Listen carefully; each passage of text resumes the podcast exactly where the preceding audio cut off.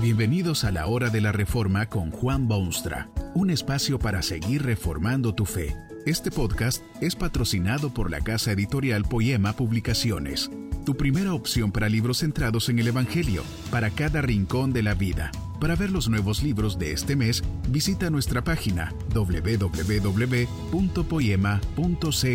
Ahora escuchemos a Juan Boonstra con el programa de hoy.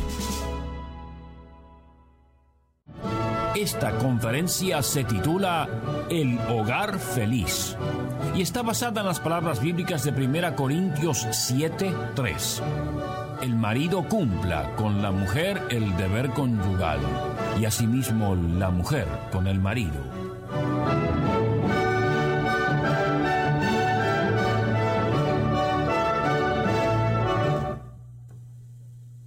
Los animales se reproducen, el ser humano se casa. Hay mucho más en la vida conyugal que el tener hijos, mucho más. Precisamente por esta razón Dios ha instituido el matrimonio y ordenado que el hombre y la mujer vivan en lazos de mutuo afecto y mutua responsabilidad. Hay una dimensión muy importante en la vida conyugal que nada tiene que ver con la cuestión de tener hijos o no tenerlos. El excepcional teólogo antiguo San Agustín habla de esta dimensión cuando escribe de esta manera. No digamos que el matrimonio consiste solamente en engendrar hijos, sino también en esta amigable comunidad de diverso sexo de la que provienen aquellos. Tal vez es en parte por esta razón que hay tan pocos hogares felices. Si no se entiende bien cuál es el propósito de la vida conyugal, es probable que el hombre y la mujer se pasen la mayor parte del tiempo en peleas sin provecho o lágrimas sin lástima. Si la procreación fuese el único y exclusivo fin del matrimonio, habrían muchísimos esposos infieles correteando de casa en casa y muchas mujeres llenas de conflictos internos y correteando de psiquiatra a psiquiatra. El matrimonio debe ser fuente de satisfacción inmensa para el ser humano y para ello es necesario que se entiendan bien dos cosas de extrema importancia. La primera es la ya mencionada, lo que San Agustín llamó la amigable comunidad. Ya en los tiempos de Pablo habían familias con problemas conyugales.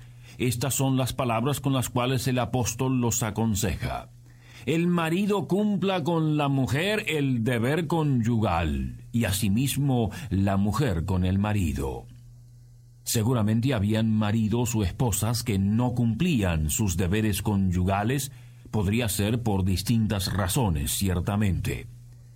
Alguno quizá dejaba de cumplir su deber conyugal porque estaba cansado de su consorte, otro lo hacía por razones religiosas, quería pasarse un periodo de tiempo en meditación personal. Aún otros lo harían porque estaban demasiado ocupados en sus tareas, negocios o diversiones. Pero es posible también que hubiesen quienes no cumplían ese deber conyugal porque creían que eso era únicamente para engendrar hijos y no para el placer humano o mutua satisfacción de los participantes.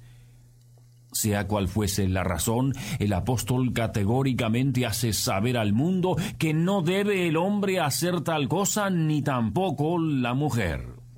El matrimonio es para satisfacción de quienes son miembros del matrimonio.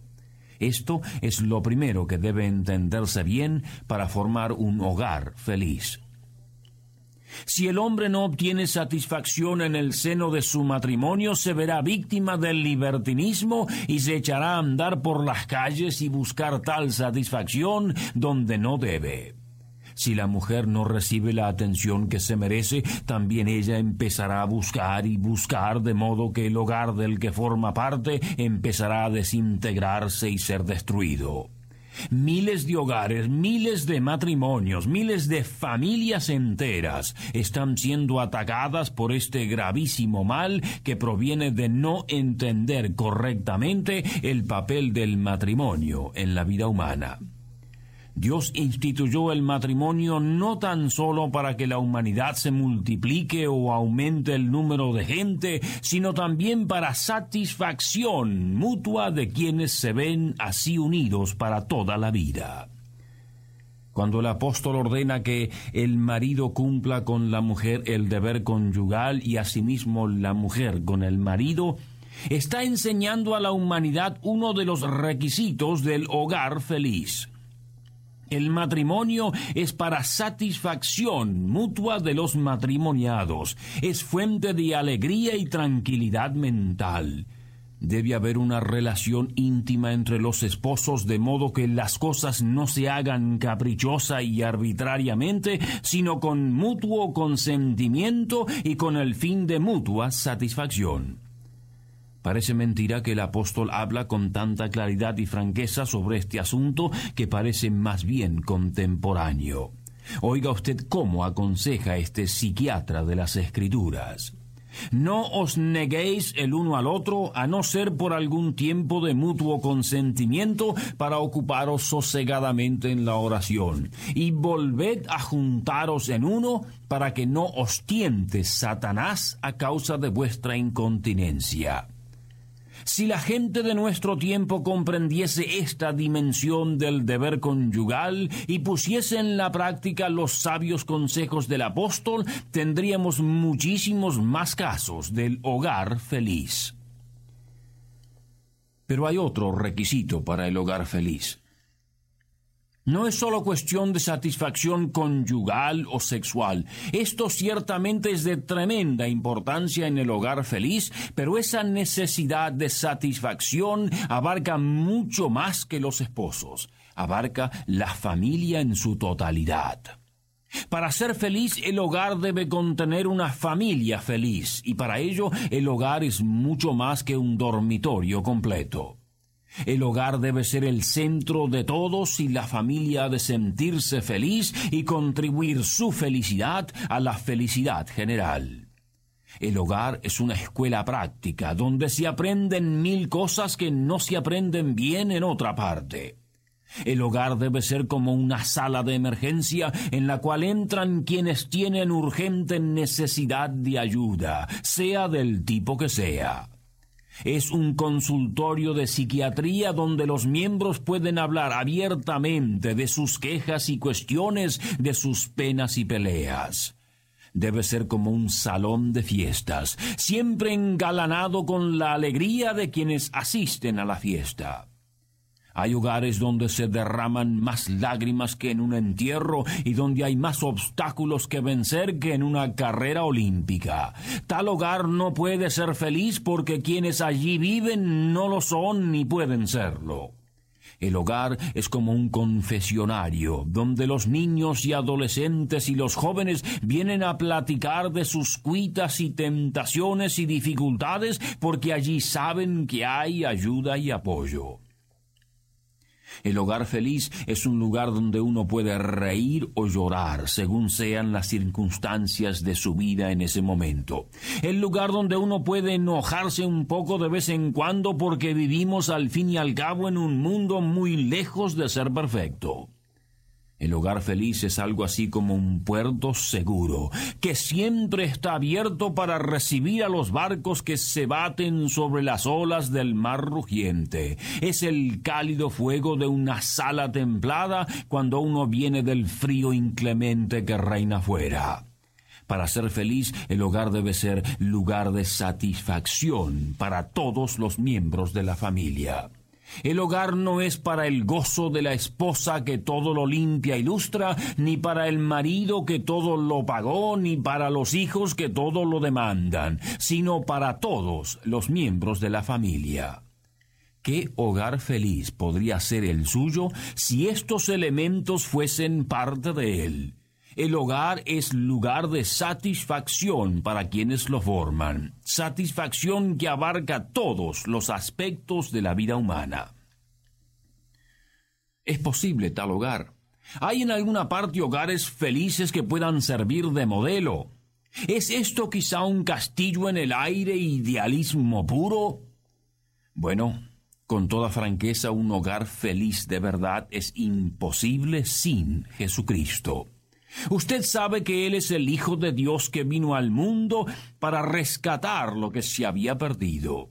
A raíz del pecado humano el hombre ha perdido un ingrediente indispensable del hogar feliz. Es la obediencia a Dios.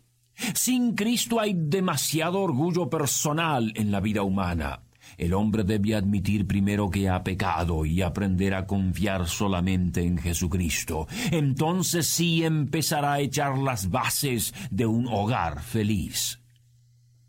Pero cabe aquí una palabra de precaución. La familia cristiana, la que se ha entregado a Cristo, no es perfecta ni exenta de problemas. Una familia cristiana está formada por gente pecadora, y mientras no lleguen al cielo, tendrá sus luchas y lágrimas y diferencias y problemas. Pero tendrá una visión clara del destino y sabrá dónde acudir cuando necesita más ánimo. Finalmente, dos o tres palabras breves de carácter práctico. En primer lugar, considere usted su hogar como fuente de inspiración, su hogar. Esta es la ley de Dios para usted. Dejará el hombre a su padre y a su madre. Busque satisfacción en su hogar y no en casa de mamá o de la hermana o de un íntimo amigo. En segundo lugar, evite comparar su hogar con el de otros. Tales comparaciones desaniman porque usted solo ve lo malo del hogar suyo y lo bueno que puede haber en el del otro. Y tercero, esfuércese usted en crear un ambiente de satisfacción. Cristo es el único que puede ayudarlo a hacerlo bien. Su esposa se sentirá feliz. Su marido será el hombre más agradecido del mundo y sus hijos aprenderán allí a tener algún día su propio hogar feliz. Que este mensaje nos ayude en el proceso de reforma continua según la palabra de Dios. Si quieres profundizar en la exposición bíblica, puedes buscar más recursos en www.poema.co. Allí encontrarás libros que te ayuden a entender la palabra de Dios y aplicarla a tu vida. Poema, el Evangelio para cada rincón de la vida. Nos vemos en el próximo episodio de La Hora de la Reforma con Juan Bonstra.